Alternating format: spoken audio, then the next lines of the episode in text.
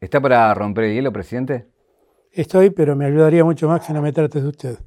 Bueno, no lo voy a, voy a tratar de no tratarlo de usted. Bueno, eh, no sabemos qué va a pasar en el futuro, pero, pero evidentemente va a ser recordado como el presidente de la pandemia, ¿no? Sí. Eh, mi pregunta es, ¿qué evaluación hace, no? Lo, lo, bueno que puede contar de, según usted, qué hizo y qué autocrítica hace. A ver, yo muchas veces eh, vivo pensando cómo, cómo voy a contar la historia. ¿Cómo la voy a contar yo? Porque la verdad es que hay muchos testigos de la historia, todos son testigos de la historia. Pero el que estuvo en el lugar que me tocó estar fui yo. Y, es un lugar difícil. ¿eh? El otro día le decía a Cristina, eh, yo no sé si en mi vida volveré a vivir dos años tan difíciles como estos. Porque vos te sentís definitivamente el dueño de, de la situación, el que tiene que poner la cara, el que tiene que manejar el barco, el que tiene que poner todo, ser responsable de todo. La verdad es que yo tengo la, la íntima tranquilidad de que dejé todo, todo lo que pude poner lo puse. Eh, mi día empieza a siete y media de la mañana y termina a una, dos de la mañana. Y, y, eso se nota en las ojeras, en el cansancio, en la gordura, porque la ansiedad a veces va por ese lado. Y, siento que en un escenario muy difícil, porque en un mundo que se dio vuelta de la noche a la mañana, eh, nosotros pudimos poner de pie una Argentina que estaba fulminada. Esto hay que tenerlo claro, ¿no? No, no es una Argentina que estaba bien, era una Argentina que estaba fulminada.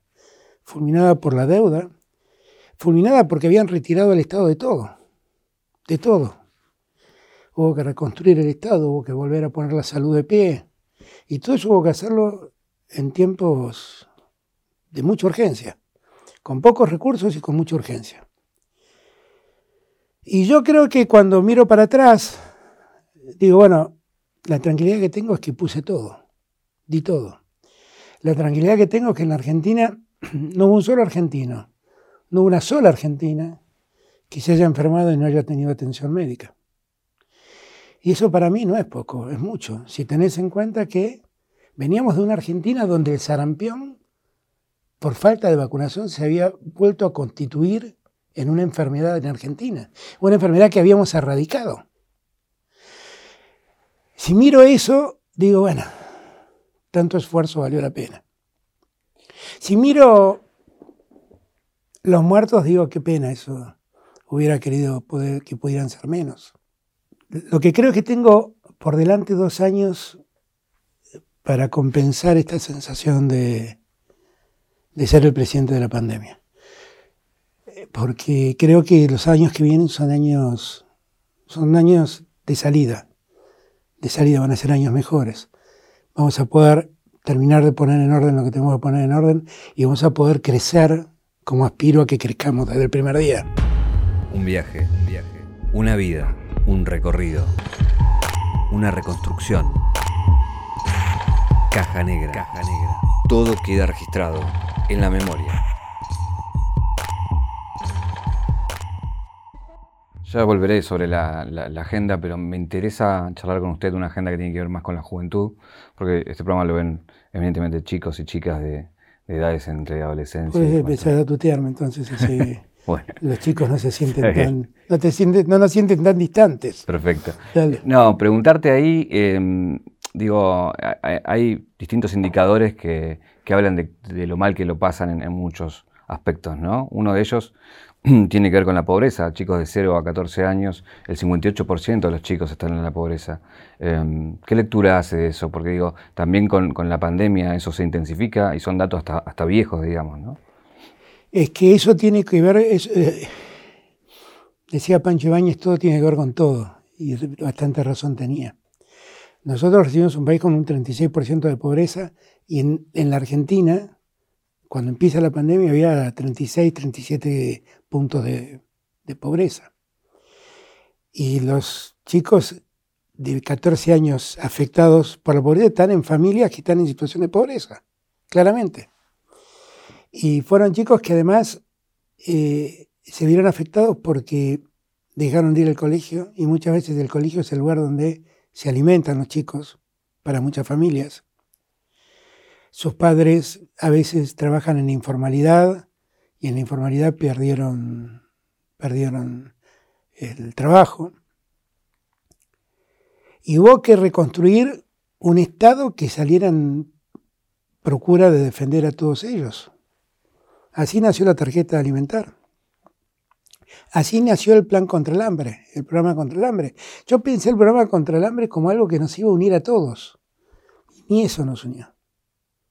O sea, yo siento que hay un sector de la Argentina al que no le conmueve saber que el 60% de los chicos de menos de 14 años son pobres. Y no los conmueve. No, no tienen la vocación de venir y sentarse y decirte, mira, más allá de lo que pienses, vamos a arreglar esto, porque esto está mal. Ni ahí nos acompañaron. Pero nosotros hicimos un trabajo muy fuerte. Llegamos, aumentamos la asignación universal por hijo permanentemente, creamos la tarjeta alimentar, que fue solución para 4 millones de chicos menores de 14 años. Eh, ayudamos a sus padres con el IFE durante todo el año anterior. Eh, cuidamos el trabajo formal con el ATP. Ahora, nosotros ahora poco a poco vamos a estar recuperando la presencialidad del colegio. Entonces, en alguna medida, esas cosas van a volver a ordenarse, porque los chicos van a volver al colegio, allí tendrán su almuerzo, su merienda, su desayuno. Ahora, eh, hay, otro problema también en la juventud que a mí me preocupa y que, tiene que ver con esa frustración de no vivir la juventud. La juventud es una etapa hermosa en nuestras vidas es la, etapa donde como que nos animamos a todos, ¿no? no especulamos, ¿no? Uno conoce el amor a los 18 años y se entrega. Y uno encuentra el amor a los 50 y lo calcula tres veces, lo piensa tres veces, ¿no? Bueno, eso que le pasa en el amor pasa en la vida cotidiana de los chicos. Y lo que siento es que durante un año y medio, dos años casi, le tuvimos que decir, olvídense de la aventura. Y eso es muy frustrante para los chicos. Y yo lo entiendo. Ahora, ¿cuál era la alternativa que teníamos? Pues no teníamos alternativa. A mí lo que me gustaría que cada uno de los chicos que, nos está escuchando sepa que en verdad no los encerré, los cuidé. Que lo que quise fue cuidarlos. Que lo que quise es que su vida de aquí para adelante pudiera existir, porque su vida estaba en riesgo con la pandemia. Y que además pudiera existir sin cargar culpas, porque cuando empezó la pandemia, una de las primeras recomendaciones de la Organización Mundial de la Salud fue suspendan las clases. Porque aunque los chicos difícilmente mueran por esta enfermedad, son vectores de contagio, contagian a sus padres y a sus abuelos. Y entonces muchos chicos también cargaban con, ese, con la culpa de ese riesgo. Eh, a muchos chicos le hicieron creer que en verdad uno es un tirano que los encerró. Y en verdad nada tengo de tirano, nada tengo de dictador. Soy el tipo más democrático y liberal que creo que existe en términos de, derechos personales, derechos humanos, derechos individuales. Pero acá no había salida, no había salida. ¿Qué es lo que quiero? Que cuanto antes todos los chicos recuperen su, la habitualidad de la vida, su normalidad. Y yo espero que entiendan, sinceramente, espero que lo entiendan, porque estoy seguro que cuando crezcan y, maduren la idea, lo van a entender, más allá del enojo que tengan hoy. Otro de, los parámetros que, tienen que ver con, la juventud es el tema del trabajo, ¿no? En, las edades comprendidas en, tanto en hombres como en mujeres se dobla eh, en, en, cantidad, digo, hay más jóvenes desocupados comprar una casa está muy difícil para estas generaciones, alquilar, o sea, superó la inflación el, precio del alquiler. Entonces es un combo bastante complicado, ¿no? Pero nosotros estamos trabajando mucho en eso. Nosotros estamos trabajando por el empleo joven y estamos trabajando mucho para devolverle casas a los que necesitan. Nosotros en pocos días más vamos a ver entregadas, desde que yo asumí, 20.000 viviendas. De aquí a fin de año va a haber 100.000 casas en construcción que que generen 300.000 puestos de trabajo. Cada casa mueve tres puestos de trabajo, en la construcción solamente. Y, acabamos de sacar un plan donde le decimos a las pequeñas y medianas empresas que necesitan empleados que por lo menos tengan educación secundaria terminada, que bueno, que esos empleados, que tienen que ser chicos de entre 17 y 24 años, creo que es la edad, el 75% del sueldo se lo va a pagar el primer año el Estado. Y lo que buscamos es que vuelvan a tomar jóvenes. Se inscribieron el primer día 70.000 empresas para darle trabajo a esos chicos. Nosotros estamos convencidos que el Estado va a tener que hacer mucho inicialmente para que vuelva a ponerse en movimiento la rueda. Y con las casas, nosotros estamos construyendo casas por el procrear, que eh, la tasa es cero. La deuda se te actualiza como se te actualiza el, salario. Y la tasa de interés es cero. Y nosotros estamos permanentemente dando créditos a gente joven que, que tiene muchas dificultades con sus ingresos para acceder a los bancos. Estamos trabajando en eso. Yo aspiro a que cuando termine mi mandato hayamos entregado no menos de 150.000, 200.000 eh, casas. Eso aspiro. Hay un cambio en el consumo. Eh, los medios digo, comparten hoy con otras audiencias, con otras plataformas, eh, pero uno ve a la política y la política siempre habla, habla, de los medios y no habla de lo digital. ¿Usted mira lo digital o no? ¿O solamente mira los medios? ¿En qué canal sale esto?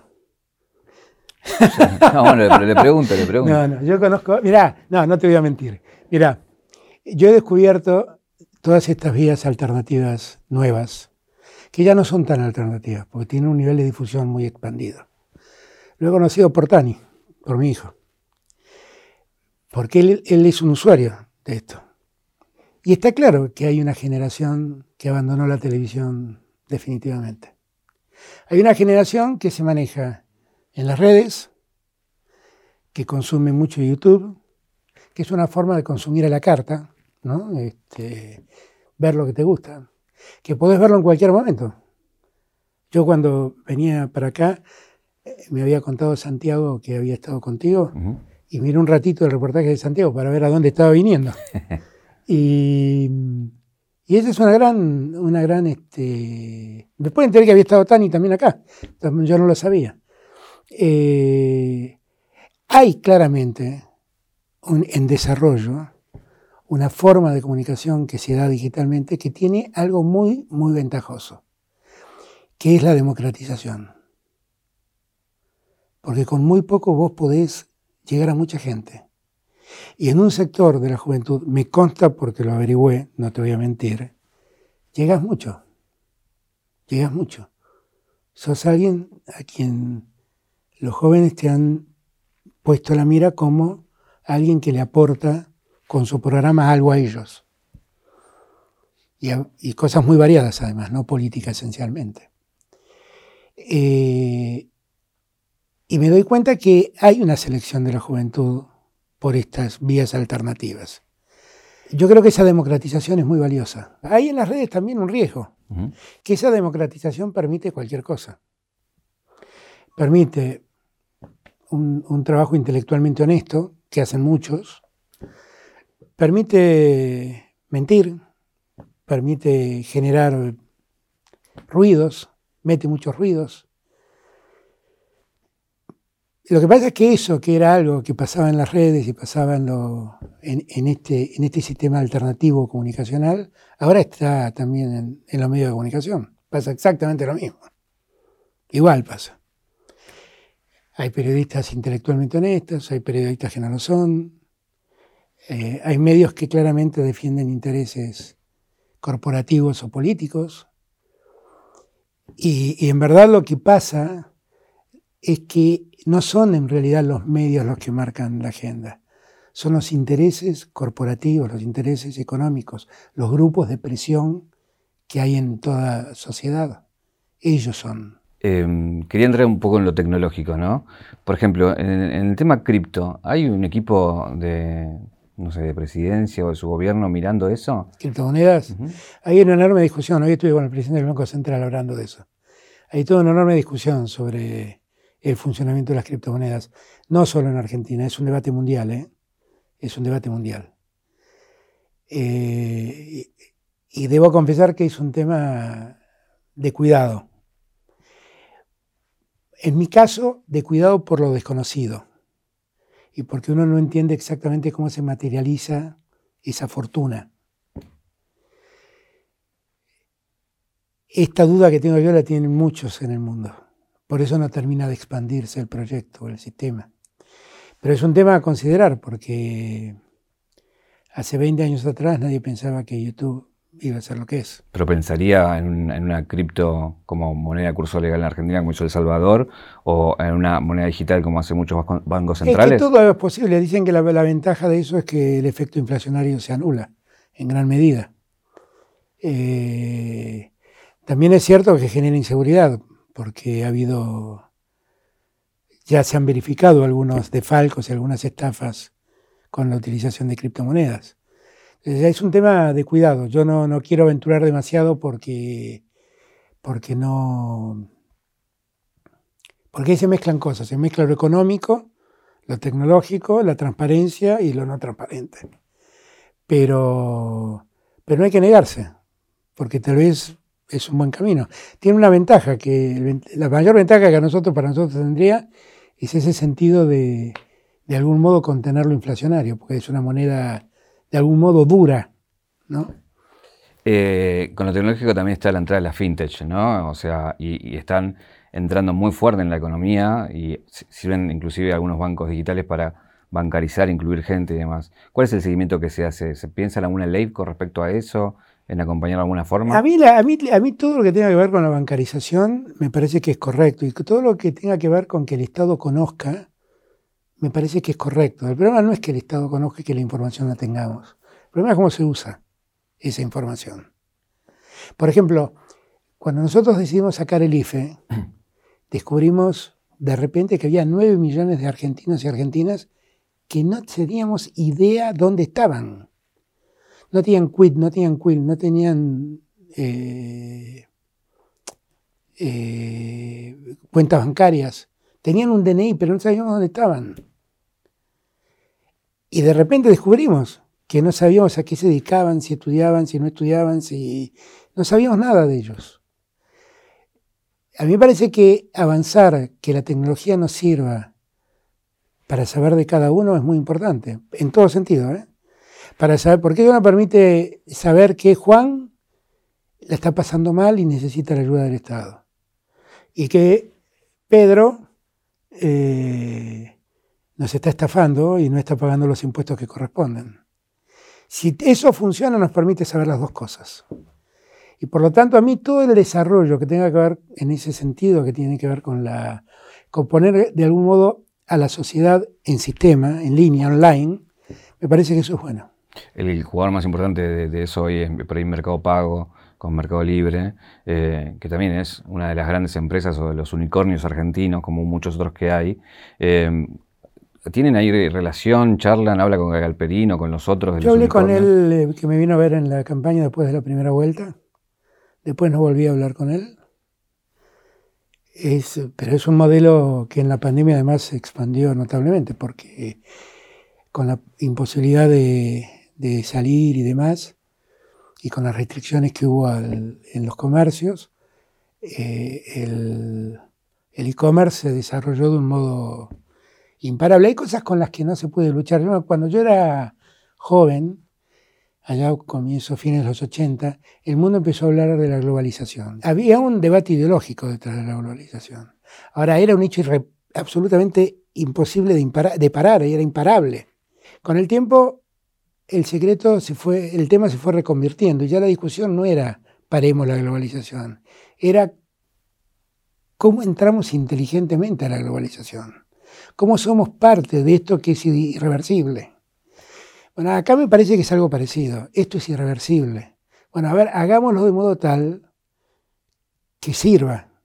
Y me parece que esos son debates que deberíamos darnos y que debemos darnos y que en algún momento nos vamos a dar, indefectiblemente. Pero eso no quiere decir eh, volvamos para atrás, paremos la tecnología, paremos el desarrollo. Tenemos que acostumbrarnos a vivir con eso, aprovechar lo bueno de eso, porque para muchas cosas es bueno, y también regularlo de algún modo, porque también puede dar lugar a abusos claros. Uno de los temas de, interés también tiene que ver con la marihuana, ¿no? Se viene la marihuana medicinal, la industrial. Eh, ¿En su gobierno se va a presentar el proyecto para despenalizar la recreativa? Mira, es un tema, es un tema, eh, como yo promoví la ley del aborto, me parece como que todos se sienten tentados a avanzar sobre mí con el tema de la marihuana. Mira, eh, hay algunas cosas sobre las que no tiene mucho sentido que, discutamos a esta altura. Primero, que el consumo de marihuana se ha expandido, que muchos jóvenes lo consumen. Eso es cierto. También es cierto que la, marihuana es nociva, que como toda droga genera perjuicios a la salud. Habría que preguntarse, y esto no estoy en condiciones de responderlo, si el daño a la salud que hace la marihuana es mayor o menor que el daño a la salud que hace el tabaco o el alcohol. Porque el mayor problema que tenemos con la juventud es el consumo de alcohol, no el consumo de marihuana. Y sobre el consumo de alcohol no hay restricciones. No hay restricciones. Un chico de 18 años puede toda la noche tomarse una botella de gin. Y no hay restricciones. Y es un problema. Inmenso problema. Ahora, cuando a mí me hacen esta, me, invitan a esta discusión, la primera, la primera tentación mía es decir, bueno, debatamos, pero sin hipocresías. O sea, lo primero que tenemos que hacer es terminar con la hipocresía. La marihuana hace daño, el tabaco mata de cáncer y el alcohol degrada al ser humano. Si estos dos son legales, explíquenme por qué está la ilegalidad en este lado. Eso es lo primero que tengo que preguntarme. Yo esa pregunta me la hago siempre. Si yo parara acá mi respuesta, vos decís, este tipo va a legalizar la marihuana. Yo creo que poco a poco hay que ir dando pasos. Yo creo que nosotros ya legalizamos que la marihuana sirva para fines terapéuticos, para, con fines medicinales. Estamos promoviendo el cáñamo con fines textiles, de producción textil. Y tenemos que pensar y abrir un debate en algún momento sobre la legalización de la marihuana.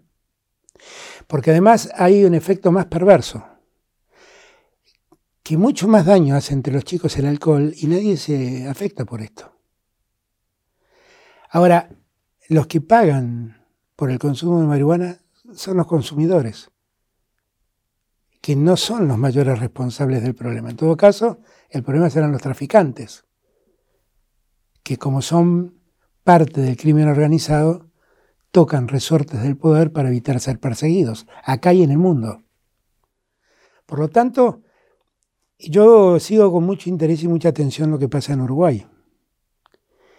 Y, hay que prestarle atención. Y es un debate que está muy bien que lo demos.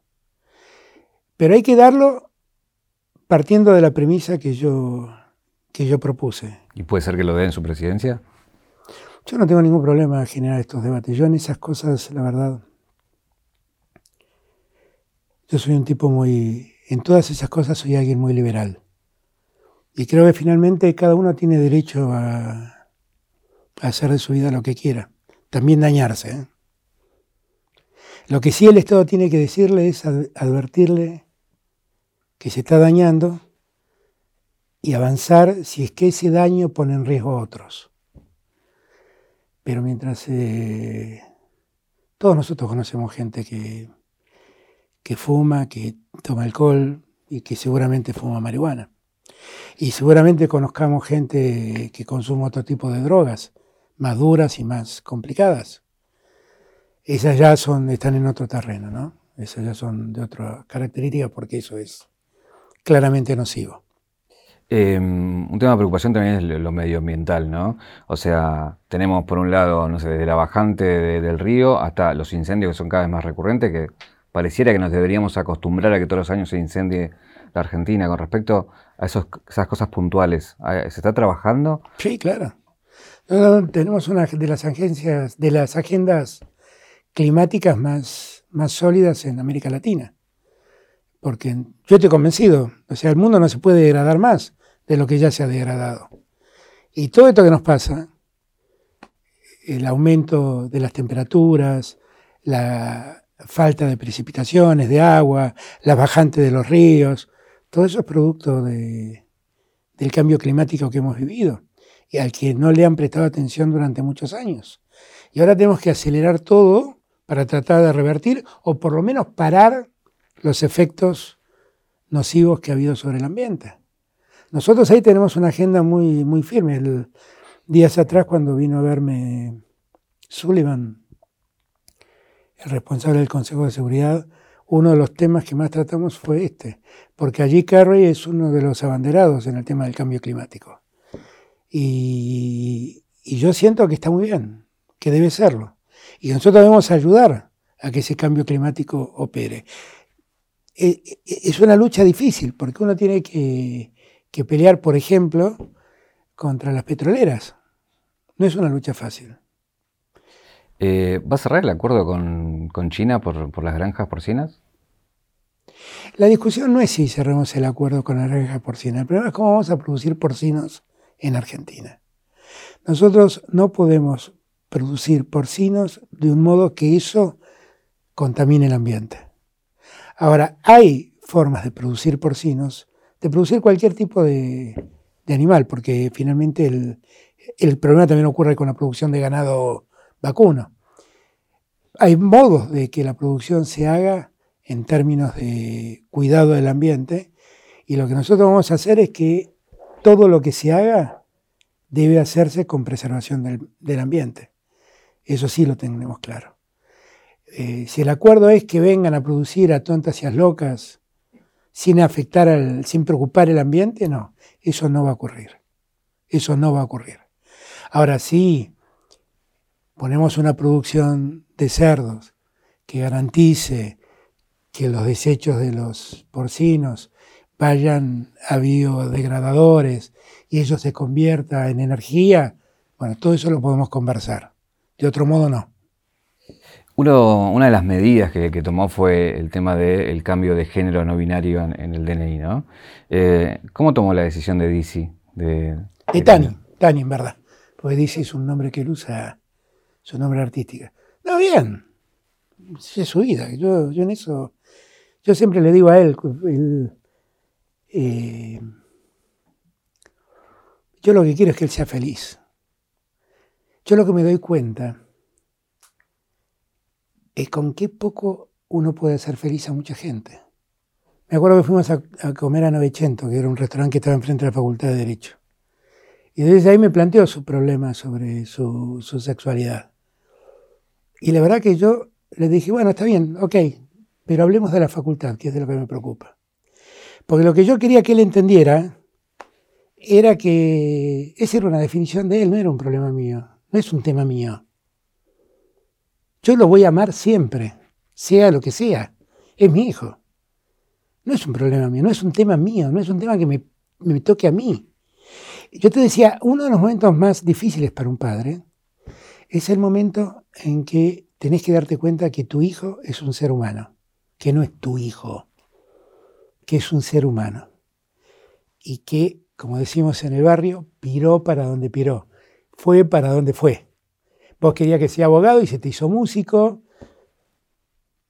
Es una, ese momento, creo que es el momento más, más difícil para un padre, que es entender que tiene autonomía tu hijo, no, no, no, es tu, no es tu continuidad, es tu hijo simplemente y tiene su propia individualidad. Y yo siempre le digo a, Tani, mira Tani, eh, a mí lo único que me preocupa es que seas feliz. Sé feliz como puedas. La búsqueda de la felicidad, decía Aristóteles, era, era el sentido de la vida. Después muchos aristotélicos y algunos más modernos, Sabater, escribieron sobre eso. Y la verdad es que es eso. Todos nosotros buscamos la felicidad. Vos sos feliz haciendo periodismo, haciendo cine, sos feliz haciendo de, ese modo. Otro es feliz haciendo música, otro es feliz siendo abogado, otro es feliz en soledad, otro es feliz en, haciendo una familia. No hay una fórmula para la felicidad. Cuando fue, eh, eh, ¿se enteró por los medios o se lo llamó y le dijo que iba a tomar esa, decisión con el DNI?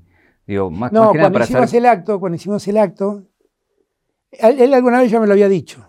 Alguna vez ya me lo había dicho. Tani es alguien que es por naturaleza un gran revolucionario a su modo. O sea, es un gran irreverente. A mí eso me gusta, debo confesarlo. Y él ya me había dicho que él creía que no, que el modelo de la, el modelo binario no era un modelo razonable. Me lo había dicho. Y cuando hicimos el acto donde anunciamos el decreto, eh, me llamó y me dijo que le parecía formidable lo que había hecho. Y después me contó que había hecho el trámite. Y le dije, bueno, espléndido. me alegra, y, todavía, y ahí empezó otra vez a, como a explicarme el por qué, qué sé yo, todo por WhatsApp fue. Y le contesté, le dije, hijo, sé feliz como vos puedas. Eso es lo único que me importa. Hay una anécdota con el parto de él. sí, ahora sí. ¿Cómo fue esa anécdota? Eso demuestra por qué fui abogado. Ocurrió que la mamá de Tani, Marcela, eh, empezó con, con contracciones sobre la medianoche del día 15. Tani nació el 16 de diciembre. Hasta que llegó la hora de que a las 6 de la mañana dijeron, bueno, hay que llevarlo a la sala de partos. Y yo la estaba acompañando. Yo aclaro que yo veo una gota de sangre y, la paso muy mal, la paso muy mal. No, no soy un tipo preparado para eso. Y, pero lo cierto fue que vino una enfermera medio sargentona. Me dice, bueno, bueno, vamos a llevar a la mamá a la sala de partos. Usted viene, ¿no? No, no, dije yo, no, no lo tenía previsto. ¿Cómo que no va a venir? ¿La va a dejar sola? Me dijo. Bueno, que no, no, no, no, no. Y me tiró así, tac, una suerte de mameluco celeste, me disfrazó de pitufo, me hizo poner una cofia, unas cosas celeste y me llevó de prepo al parto. Y la verdad es que creo que el obstetra, un doctor llamado Martínez, me acuerdo, me, vio entrar, creo que el tipo se dio cuenta que lo mío no era eso, y me hizo parar atrás del respaldo de la cama. O sea, yo, yo estaba en el respaldo, Marcela tenía la cabeza acá y, sus piernas apuntando para allá. Y vi que la obstetra por ahí empezó a, a hurguetear y de repente hizo así y vi que tenía las manos llenas de sangre. Fue lo último que recuerdo. Caí redondo desmayado. Y al desmayarme, caí sobre, viste, los, los, esas cosas para esos aparatos para colgar el suero, que tienen como una pata así, como son tres patas que, con, ruedas, que son de hierro duro. Caí, me golpeé la cabeza ahí y me partí la cabeza. Entonces, yo, bueno, me despertaron ahí, me sacaron, escuchaba a los tetras gritar, ¿para qué hacen entrar a los padres si no están para esto? Y bueno, y me sacaron, me cosieron, me pusieron un, una de esas cositas, una bendita que te queda y de repente sale, yo ya me, repuse, recuperé, eh, sale la, una enfermera y dice, venga, venga, que ya está saliendo. Y cuando entro lo veo, que lo estaban a Tani colgando de las patas con la cabeza para abajo, todo morado, lo, pusieron en una mesada de, de acero inoxidable, le metieron un, una una manguerita para absorberle no sé qué cosa. Y ahí dije, no, no, me voy porque me desmayo de vuelta. Y ahí me fui y estuve en media barata que tuvo color y estuvo todo bien y ahí volví y ya, lo disfruté. Em, ¿Quién te contó esa historia? La leí por ahí. ¿Eh? La leí por ahí. Mira vos, qué maravilla. Eh, y después lo peor es que cada vez que entraba, porque se quedó internado un par de días, Marcela, y cada vez que entraba, Ah, usted es el papá, me decían. era, muy bueno, sí, era inconfundible. Por el moñito que tenía acá arriba. Eh, hablamos de, usted como padre, digo, de, sus padres, se, habla poco, no habla tanto. Eh, no hablo mucho, ¿eh?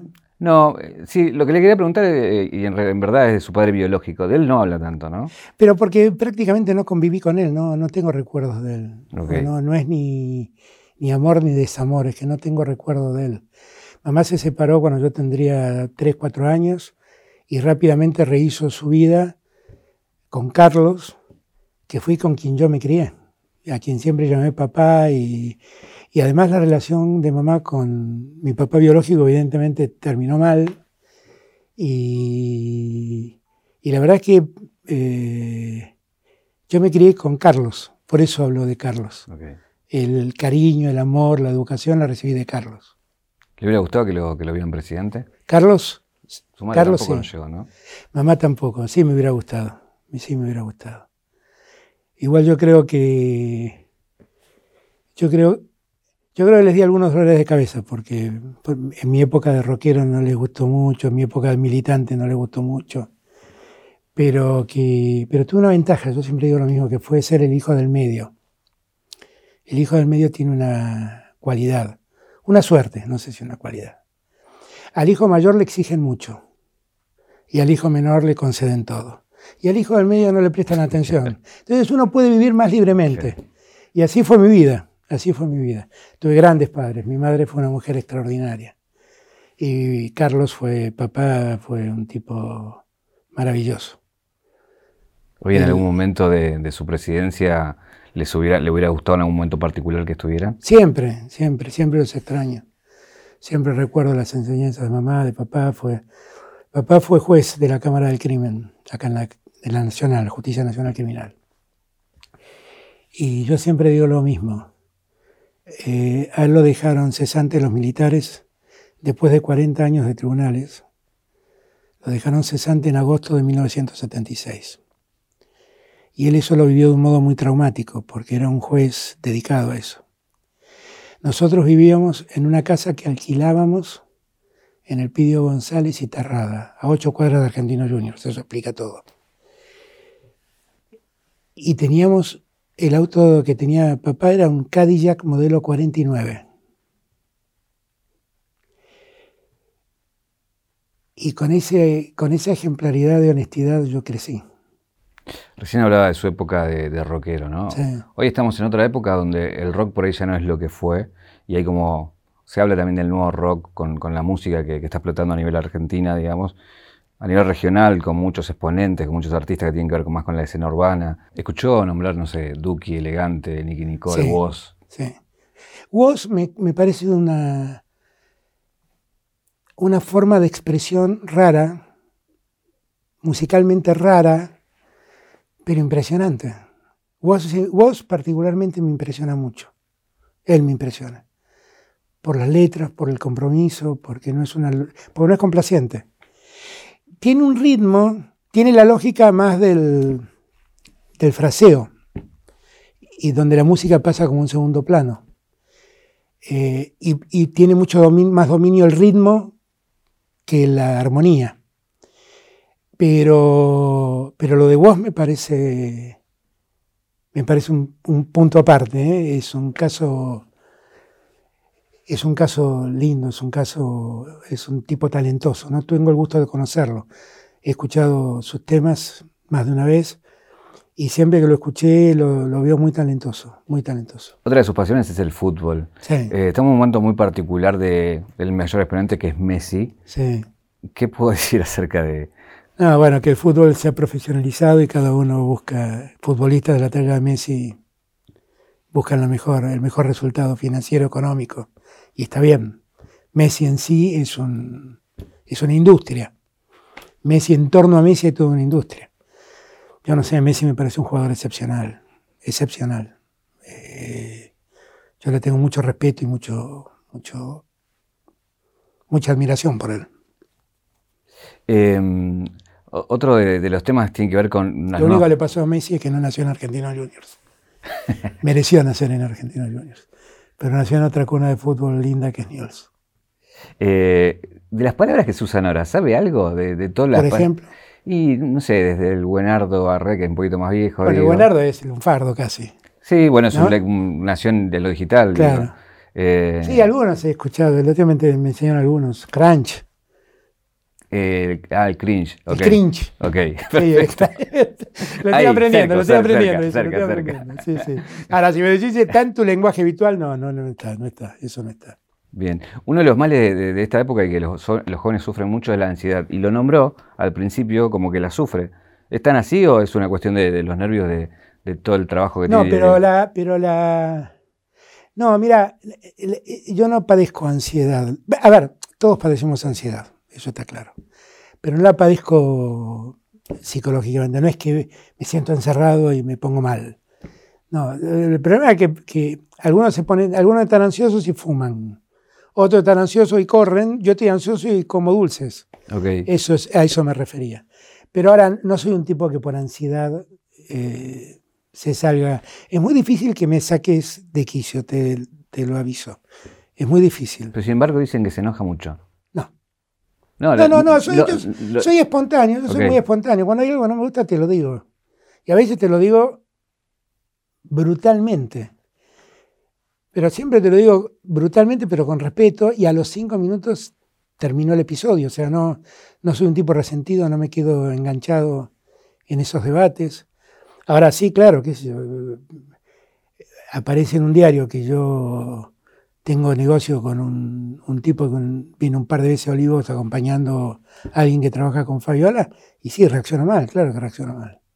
Si yo no soy eso, no lo he hecho nunca. No me gusta que la gente, le hagan creer a la gente que uno es un ladrón. No, yo no soy un ladrón. No lo he sido nunca y no lo soy. Me lo planteas y, y te das cuenta que me cambia el gesto, porque me molesta, claro que me molesta. Pero eh, simplemente soy, soy sincero, soy honesto, no, no especulo con esas cosas. ¿Pero qué es lo que opina sobre ese tema puntual de Olivos? Digo, todo lo que se dijo, de lo que, de lo que No, sabemos que que está es. absolutamente exagerado. Es una. Mirá, eh, durante todo el año pasado el gobierno se trasladó íntegramente a Olivos. Y eh, Olivos, para empezar a hablar, en Olivos hay diariamente 80 granaderos y 75 empleados. O sea que en Olivos hay 150 personas para empezar a hablar. Toda esta historia empezó haciéndole creer a la gente que yo traía mujeres a Olivos. Así empezó. Cuando se dieron cuenta que la presunta amante era una persona que trabajaba con Fabiola, cambiaron. Y entonces el problema empezó a ser, no, bueno, las reuniones que habían en Olivos, se dieron cuenta que no había tales reuniones. Que no había tales reuniones. La verdad es que en Olivos yo me cansé de ver gente. Pero porque yo soy el presidente de la República, yo vivo en audiencias, vivo recibiendo gente del más variado tipo. Recibo periodistas, recibo políticos, recibo ministros, recibo secretarios, recibo un artista, un productor cinematográfico, un productor teatral, recibo futbolistas, recibo gente de- de- del, del fútbol, recibo gente del básquet, qué sé yo, recibo un montón de gente. Pero es mi tarea, mi tarea es conocer de primera mano lo que está pasando. Eso se convirtió en una historieta. Y eso sí me duele. Porque la verdad, yo debo ser el presidente. Yo en Olivos no cambié una cortina. Yo sé que Olivos no es mi casa. Olivos es un lugar que estaré mientras dure mi presidencia. Y después me volveré a vivir a donde sea mi casa. Y por lo tanto, eh, en broma le digo a los amigos, yo vivo en un museo. Vivo en un museo y así lo siento, no, no es mi casa. Yo no cambié nada en Olivos. Debo ser, y de verdad lo digo al presidente, que no hizo ningún cambio en Olivos. Ninguno. No gasté un centavo en Olivos. El Olivos es cómodo, tengo lo que necesito para que todos podamos trabajar y yo tengo un lugar donde dormir, bien, punto, ya está. Eh, que todo eso se haya convertido en la historia que se montó, eso me duele, pues no tiene que ver conmigo. No tiene que ver conmigo. Y todo fue, uno puede ver, si lo mira desapasionadamente, cómo la historia fue mutando a medida que se iban cayendo afirmaciones para terminar en que tengo un negociado con un señor que, si es proveedor del Estado yo no lo sabía, que de los 19 contratos en verdad tuvo 6, que de los cientos de millones y la fortuna aparentemente hizo contratos, ganó seis licitaciones, algunas íntegramente y algunos rubros, y, cobró del Estado Nacional 6 millones de pesos en dos años. Y la verdad que me llamen ladrón por eso y que me digan que yo estoy en un acto de corrupción con eso, es un acto de indecencia. Eso también es un acto de indecencia. ¿eh? Dicen, tiene contrato con las Fuerzas Armadas y el presidente es el comandante en jefe de las Fuerzas Armadas. Pero seriamente alguien piensa que yo, como comandante en jefe de las Fuerzas Armadas, que tengo ese rango pensando en una guerra, no pensando en la compra de cámaras para, un edificio del ejército. ¿Alguien piensa seriamente que yo estoy detrás de eso? La verdad, eh, a mí eso me duele, porque yo no soy eso. Después acusanme de otras cosas, por ahí en algunas tengan razón, en otras no. Eso no soy yo. Hay cortitas, tres problemas grandes a resolver que, tienen que ver con, la deuda, con el dólar y con la inflación. Digo, son como tres temas troncales de, su gestión que, tiene que resolver. Eh, ¿Cómo los planea de acá a...? Son tres problemas claramente que le damos, eso lo tenés claro, ¿no? O sea, la inflación no es nuestra, la inflación nosotros recibimos 50 y pico por ciento de inflación en el año 2019. Y, la bajamos al 35 y ahora estamos peleando para que eso no suba mucho más. Y es un problema muy serio porque en el mundo los alimentos, el precio de los alimentos se apreciaron en el mundo. Inflación hay en todo el mundo en este momento. En nuestro caso es mayor. También la mayor inflación en Argentina tiene que ver con una conciencia empresarial muy perversa, que intenta aprovechar el momento para sacar ventaja. Y eso es, un, eso es una desgracia como Argentina, porque allí la solidaridad empresaria no existe. Eh, el tema del dólar es un tema que venimos manejando. Hemos acumulado reservas y estamos haciendo frente a las presiones cambiarias que tenemos, que muchas veces también son interesadas. Vos pensás que con 100 mil dólares vos podés hacer... Mirá, nosotros vimos un episodio donde el Blue subió 11 pesos en un día, hace unos meses atrás, y se habían vendido 500 mil dólares.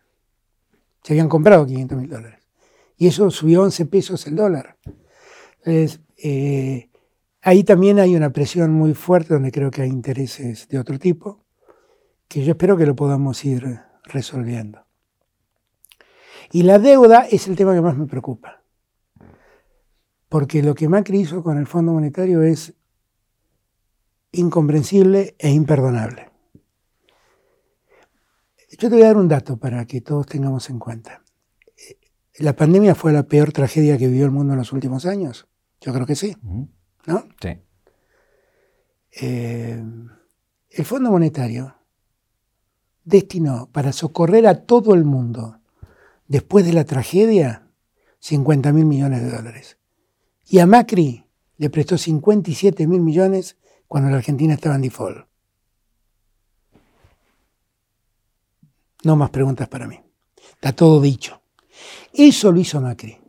Pero además se comprometió a pagarlo en plazos tan exiguos que si yo tuviera que cumplir con lo que Macri propuso, el año que viene tengo que pagar como 20 18 mil millones de dólares, si no me equivoco. A eso se comprometió. Y a mí lo que más me preocupa es que en venir, la oposición en venir, en vez de venir y decirme, mira, hicimos este lío, te queremos ayudar, a ver, ¿por qué no vamos por este lado? y te ayudamos a arreglar la negociación. Vienen y me explican cómo tengo que hacerlo. Y es muy asombroso, porque lo que yo no voy a hacer con el fondo es lo que ellos hicieron. Yo no quiero que la Argentina se enamore del fondo, porque el fondo es un problema para la Argentina. Claramente es un problema. Es un condicionante para el crecimiento. No quiero que nadie se enamore del fondo. Ahora, nos han puesto un condicionante para nuestro futuro que se llama Fondo Monetario Internacional. Y yo tengo que ver cómo ese condicionante no nos condiciona. Y eso es una negociación muy difícil, muy compleja, donde nosotros tratamos de imponer nuestras lógicas de desarrollo económico y ellos imponen las propias. ¿Y qué es lo que nosotros le estamos proponiendo? Nosotros no estamos proponiendo no pagarle al fondo. Porque el fondo entregó ese dinero. En Argentina, Macri dejó que se dilapide ese dinero, pero el dinero lo entregó. Lo que nosotros estamos diciendo es, dame tiempo y condiciones para pagarte. No pretendas que te pague como te lo dijo Macri, porque vos sabías, fondo, que nunca te íbamos a poder pagar. Yo la última vez que estuve con Cristalina, que la vi en Italia, la verdad la única vez que la vi. Siempre hablamos por teléfono, pero no la había visto nunca. Yo le dije, le hago una pregunta, si yo voy al banco y le pido al banco que me preste 10 millones de dólares, y el banco me dice, bueno, ¿y vos qué bienes tenés para avalar los 10 millones de dólares que me, que me pedís? Y yo le digo, bueno, tengo un auto modelo 2010. Si me prestan 10 millones de dólares es el problema del banco, no soy yo. ¿eh? Esto es lo que pasó con el fondo. Si le prestaron a Macri 57 mil millones de dólares, 7 mil millones más de lo que destinan para socorrer al mundo después de la pandemia, cuando la Argentina estaba en default, el problema es el banco. ¿eh? El problema es el banco. Entonces, bueno, ya está, lo hicieron. Le prestaron la plata a un irresponsable que la malgastó. Listo. Y nosotros tenemos que hacernos cargo. Bueno, pero que no sea a costa de los argentinos. Ya los argentinos pagaron mucho por todo eso. Y cuando yo me pongo firme y digo tenemos que discutir estas cosas, me dicen que me voy del mundo. Que soy Venezuela, que soy chavista. Yo sé que una firma mía condiciona generaciones de argentinos. Y yo no los voy a condenar a los argentinos a vivir mal. Ya hemos vivido mal mucho tiempo. Una última antes de mostrar lo que hay dentro de la caja. ¿Qué habrá en la caja? Me Recién hablaba de, Venezuela. Eh, ¿Cómo ve todo el movimiento regional? Digo, Venezuela, Cuba, lo que pasó en Colombia, lo que pasó en Chile, que se está también resolviendo. Yo creo que es un, es un momento. Yo creo que los años de Trump fueron muy negativos para América Latina, claramente negativos. Y creo que hubo una serie de gobiernos que se asociaron a Trump, Macri entre ellos, que le hicieron un enorme daño a la región. Enorme daño a la región. Yo creo que, ahora lo que tenemos que hacer es ponernos los pantalones largos como latinoamericanos y resolver los problemas nosotros. A mí no me importa cómo eligen los pueblos. Yo el otro día tuve una muy buena reunión con Lazo, el gobernador de, el presidente de Ecuador. Buenísima reunión. Es alguien que yo sé que no piensa como yo en muchas cosas, pero fue una muy buena reunión. Y donde yo le planteé eso, mire, yo no soy quien para, para opinar sobre cómo eligen los ecuatorianos. Lo eligieron usted y yo tengo que trabajar con usted. Pero quiero saber si usted me va a ayudar a que unamos a Latinoamérica, que es lo que me preocupa. Y él me dijo que sí, que claro que sí. Y yo confío que sí. Y yo puedo trabajar con Piñera, que no tiene nada que ver con mi pensamiento. Puedo trabajar en cosas en común en Latinoamérica. El problema no es la ideología de los, de los presidentes, es que en algún momento América Latina pasó a responder a otros intereses que no eran los propios. Y así nos fueron disociando. En, ese, en, ese, en esa realidad, fundamentalmente en el caso de Venezuela, en el caso cubano, hay que tener en cuenta que Estados Unidos aplicó un bloqueo que es absolutamente inhumano. Un bloqueo de por sí es algo inhumano. Porque un bloqueo no lastima a un gobierno, lastima a gente. Ahora, un bloqueo en pandemia es, es horrible. Esto no lo estoy diciendo en el programa Caja Negra, lo dije en las dos reuniones del G20. Y en las dos reuniones del G20 pedí terminar con los bloqueos. Porque no es posible que en el medio de una pandemia haya pueblos que no puedan acceder a los insumos que necesitan para atender la salud de su gente. No es posible. No es posible. Eso es éticamente imperdonable yo digo estas cosas, a los 10 minutos me convierten en, marxista-leninista, pero yo la verdad lo que estoy diciendo es algo muy, muy humanista, profundamente humanista. hago abstracción de cualquier ideología. Yo he, cuestionado, cuando en su momento hubo cuestionamientos por los derechos humanos en Venezuela, lo he cuestionado. Ahora, eso no quita que, que Venezuela tenga que quedar aislada del mundo en medio de una pandemia. Eso es imperdonable. Eh, estamos con el plan de vacunación acelerándose. Eh, ¿cómo, evalúa Argentina con respecto a, la vacunación en, este momento? ¿no? no, yo creo que hemos avanzado mucho. Creo que hemos avanzado mucho y creo que hemos avanzado bien. Nosotros fuimos de los primeros países en vacunar. Y la verdad es que en los últimos meses adquirimos un ritmo de vacunación tan impresionante que varias semanas fuimos el país que más vacunó en esa semana. Y ahora estamos en un plan de, donde estamos acelerando segundas dosis para tener el mayor número de inmunizados en Argentina. Pero si vos pensás que en Argentina el 75% de los mayores de 18 años ya han recibido por lo menos una dosis, debemos estar en los promedios más altos del mundo, estoy seguro, porque los argentinos entendieron que la vacuna era la salida y entendieron que la vacuna era importante. A diferencia de lo que de lo que pasa en otros lugares del mundo, donde la resistencia a la vacuna es muy fuerte y eso complica mucho el salir de la pandemia. Yo creo que estamos bien encaminados, creo que estamos bien rumbeados. Creo que tuvimos que soportar en el medio la diatriba, los comentarios, las cosas ingratas de los que me acusaban de envenenar gente, que me decían que le compraba a los rusos y a los chinos porque tenía un juego geopolítico. Nunca me acusaron de monárquico por comprar la vacuna de Oxford. Eh, todo ese ruido que hicieron en el medio fue un ruido muy ingrato, en un momento en que la sociedad argentina necesitaba estar tranquila, poder enfrentar la pandemia con más paz. Pero bueno, eh, a pesar de todo, pudimos avanzar con las vacunas, conseguimos la vacuna que necesitábamos, estamos vacunando muy bien y creo que cada vez está más cerca la puerta de salida. ¿Qué siente que faltó hoy con el diario del lunes? ¿A su gestión, a su gobierno? No, yo lo que creo que, yo lo que no, yo, yo creo que todos, yo tuve la suerte además de tener 20 gobernadores que se comprometieron a la par mía, porque fíjate vos que los gobernadores opositores fueron distintos a los opositores. O sea, ellos sabían que no había espacio para la locura. Y ellos acompañaron, ellos acompañaron. Y yo siento que, que pusimos lo mejor de nosotros, nos debemos haber equivocado muchas veces, seguramente, pero pusimos lo mejor de nosotros.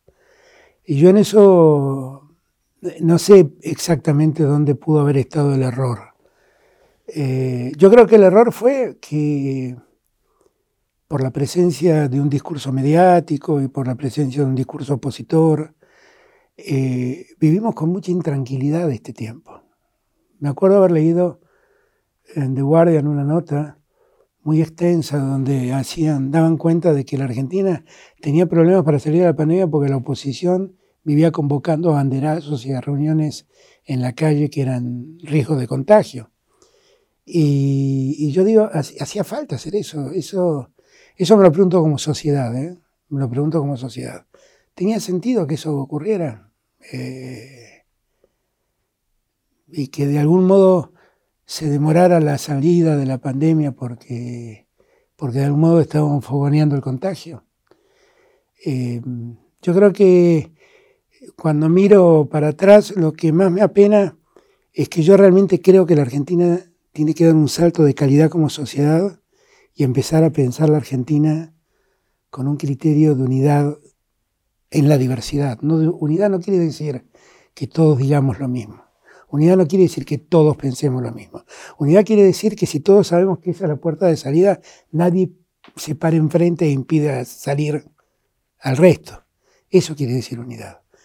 Y lo que yo siento es que a veces alguien se para en la puerta y dicen que el resto no salga, que queden encerrados. Eh, eso para mí es algo que no he conseguido, no lo he conseguido, pero que voy a trabajar todo lo que haga falta para conseguirlo. eso seguro. Ahora sí voy a la, a la caja. Tutun, tutun. Tengo Dos cosas para mostrarle. A ver. Primero esto, no sé si la conoce. Sí, como no lo voy a conocer. Después esta, esta imagen, que también la conoce. Uh, sí, muy querida. Esta imagen. Está muy bien. Veo que sos peronista, tenés la foto de todos los compañeros. Ah, y bueno, y don Raúl. Nada, le voy a dejar esto acá. Sí. Si me tuviera que ordenar para usted en orden de importancia, ¿quién No, aprecia no más? No, no, no puedo dar. eh, No, No, yo, yo, por ejemplo, te diría, mira, en lo personal, en lo personal, Cristina es muy importante para mí. Cristina, Cristina tiene algo que ver con, con algo con algo humano. Yo a la familia Kirchner la quise mucho, siempre la he querido. Y durante 10 años estuve estuve peleado con la mujer de Néstor. Y eso para mí fue un dolor incalculable, ¿eh? te lo garantizo. Yo creo que, que gran parte de mi enojo, gran parte de mi enojo lo sostengo porque políticamente había cosas que no me gustaron. Pero a mí me dolía mucho estar enojado con Cristina, me dolió siempre mucho. Y entonces yo le doy un lugar singular porque nos reencontramos y ella confió en mí. Y jamás la voy a defraudar. Jamás. Entonces ella tiene para mí, humanamente, en, en- en mi presente un lugar preponderante, no puedo negarlo. No ¿La puedo ponemos negarlo. entonces? no? Hoy sí, hoy sí. Hoy sí, porque con ella rescaté mis afectos a la familia Kirchner. Ella confió en mí y yo confío en ella. ¿Cómo la tiene agendada en el celular? Siempre me pregunto eso. Cristina. Solamente Cristina. No, Cristina Kirchner. Sí, sí. Cristina Kirchner. O sea, llama y la atiende y hablan de una. Sí, no, bueno, ella siempre tiene un secretario que atiende los teléfonos, pero sí. No, yo, ella se, se queja de mí, que dice que yo soy muy accesible, que atiendo a todos. ah. Pero ella no, yo hablo permanentemente. Hoy hablé un rato muy largo. ¿Solamente por teléfono o se mandan audios, por ejemplo? No, audios no, mensajitos sí. ¿Sticker y esas cosas? Sí, muchos. Ah, sí, sí. sí, sí, ¿Cuál le manda? ¿Cuál es el, el- ¿tiene No, no, preferido? una cuando por ahí ella dice algo que me, que me pareció que la, que la pegó. Qué bueno lo que dijiste, le pongo. Me gustó lo que dijiste. Y a veces, eh, a veces tiro una ironía y le digo, me gustó lo que dijiste. Y tiene una, un sticker que es una fotito de ella que está con las manitos así mirando para arriba, que es muy divertido. Ese me gusta mucho. Ese me gusta mucho. Hay otro más que le quiero mostrar. Pero perdón, perdón, perdón. Sí. Pero quiero decir que Néstor es, es para mí alguien imprescindible en mi memoria, ¿eh? imprescindible, imprescindible. Eh, yo aprendí con él. Él también confió en mí y yo confié en él cuando nadie confiaba, o muy pocos confiaban, no voy a ponerme en exclusividad. Y es alguien muy querido por mí, muy querido por mí que cuando hablo de él y sé que no está, como que tengo que tomar un poco de aire para no quebrarme. Lo quiero entrañablemente, entrañablemente. Alfonsín fue alguien a quien yo valoré mucho porque lo vi trabajar, trabajé en su gobierno y fue un hombre de bien, fue un hombre muy honesto, fue un hombre de bien. Le tocó un mal tiempo y terminó su gobierno de un modo difícil, pero él después de la dictadura puso en marcha la institucionalidad argentina que hasta hoy existe. Y Perón es el que el causante de todo. El que, yo no lo conocía Perón, Claro. no lo conocí. Pero, pero es el causante de todo, ¿no? Fue un hombre que hizo una revolución en la sociedad argentina. Voy a mostrar esta, que creo que es uno de los memes más famosos de esta época. ¿Qué dice? Sí, sí, es que nos pasó de todo, sí, sí, sí. Nos El pasó de todo. ¿Qué pasó ahora? Sí, sí, sí, sí. Pero Eh, está buenísima la foto. no, pero, pero sí, es que, nos, es que nos pasó de todo. ¿Cuándo fue la última vez que tuvo esa expresión? Creo que honestamente me sentí muy mal cuando se mató Mario Meoni. De que no puede ser. Además se me mató Mario Meoni. Dije, yo no puedo creerlo. Me acuerdo que lo llamé a Massa y me puse a llorar y le decía, ¿qué más nos va a pasar? No, fue un momento de mucha impotencia, mucha impotencia. Pero, pero también lo sentí cuando fue el terremoto de San Juan, cuando se quemaba los bosques de, la comarca andina en Chubut. No, nos ha pasado de todo, de verdad nos ha pasado. ¿Qué más nos va a pasar? ¿Qué más Pero bueno, eh, escribí una canción que en, tiempos de pandemia, que alguna vez la grabaré, yo la grabo para mí nomás, ¿eh? pero que dice, bueno, hay que seguir cantando. ¿La va a cantar? La canto, acá no, pero la canto. ¿Qué diga? ¿Alguna partecita de la letra? No, me acuerdo el estribillo que termina, que dice eso. Eh, estoy tratando de cómo era, no quiero entonarla. Eh, pero hay un momento que dice, si me pierdo yo me encuentro, si me caigo me levanto, el secreto en esta vida es ir cantando. Tenemos un regalo que le damos a todos los entrevistados.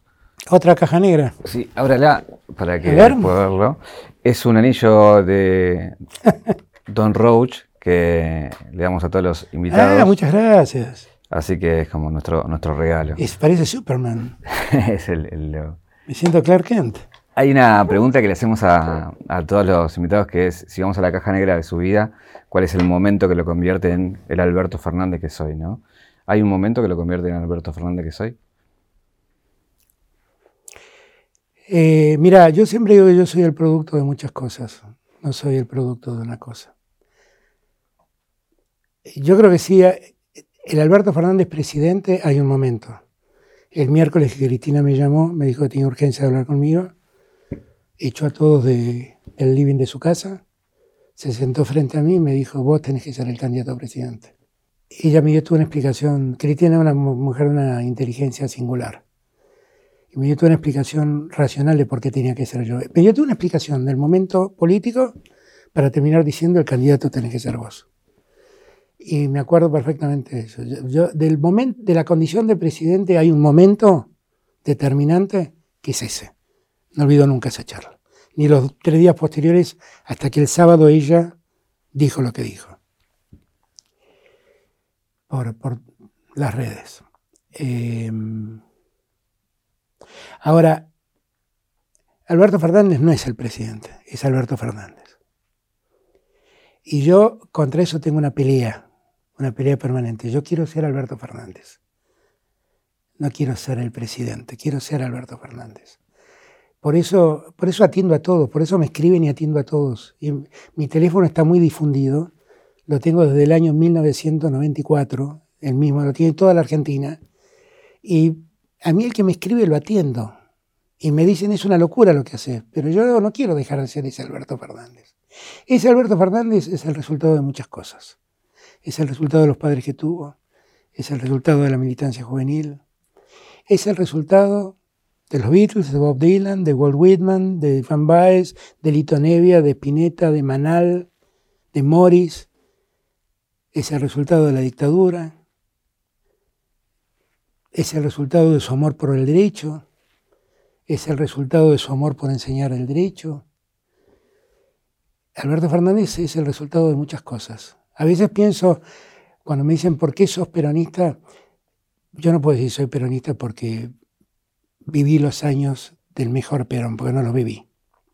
Viví los últimos años de Perón, que además tuvieron, tras la muerte de Perón, momentos muy ingratos. Pero, pero sí creo que, que, yo soy un conjunto de cosas. Yo pienso como pienso, no porque leí la comunidad organizada. Pienso como pienso por todo lo que se me metió en la cabeza a lo largo de la vida. Y además tengo un compromiso anímico con reivindicar las cosas en las que creo, con despotricar contra la sociedad de consumo, con, despotricar contra la desigualdad, eh, eh, por, por despotricar por la falta de justicia, eh, y no quiero dejar de ser eso. Y quiero seguir siendo eso. Por eso, cuando vos me preguntás ¿cuál es el momento culminante que hizo este Alberto Fernández? Al Alberto Fernández presidente hay un momento culminante, ya te lo conté. Pero al Alberto Fernández es el resultado de una vida que la vivió con mucha libertad, con muchas convicciones. Eh, las redes no las maneja más. Meto de tanto en tanto, sí. Ay, qué peligro. Sí, sí, sí. sí. No, cuando alguno me dice alguna cosa, voy, voy al mensaje directo y le digo, escúchame, vos me estás planteando esto, pero sí, sí, ya lo que no puedo habla con gente y... Sí, sí, sí, sí. El otro día un actor me escribió un tweet que decía que me había mandado tres cartas, escribió un tweet que me había mandado tres cartas y que lamentaba que nunca le hubiera contestado, porque de haber sabido que Florencia Peña llegaba a mí tan fácilmente, me la mandaba a través de Florencia Peña. Y entonces me tenté, dije, me sentí muy mal porque a Florencia Peña la vi una vez en mi vida, que fue esa vez que me vino a hablar por sus compañeros de trabajo además. Eh, y dije, no, vamos al mensaje directo. Y entonces le conté, le dije, ¿cómo estás? Soy Alberto Fernández. Florencia Peña precisamente se contactó conmigo por Twitter, me escribió por Twitter. Tus cartas nunca me llegaron, deben estar en cultura, no sé dónde estarán, porque eso entran en la burocracia del Estado, no sé dónde fueron. Pero juntémonos y charlemos, le digo, yo no tengo ningún problema. Y así como eso me pasa con muchas veces. Eh, ayer o antes de ayer me escribió una mujer que estaba muy preocupada porque tiene vuelo dentro de 15 o 20 días, está enseñando en Estados Unidos. Y me escribe, me dice, yo sé, yo me dicen que este es el teléfono del presidente, este, estoy, me pasa esto, tengo una hija con una discapacidad, tengo que volar en unos días, que yo, y agarré el teléfono y la llamé y le dije, contame qué es lo que te está pasando. Bueno, y resolvimos más o menos el tema y, y, después me escribió y me decía que no podía creer lo que le acababa de pasar. Pero yo soy así, yo soy así. No sé si eso está bien o está mal. Yo siento que está bien. Yo siento que está bien.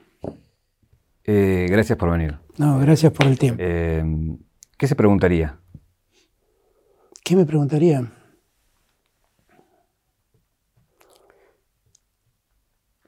¿Cuántas fuerzas te quedan?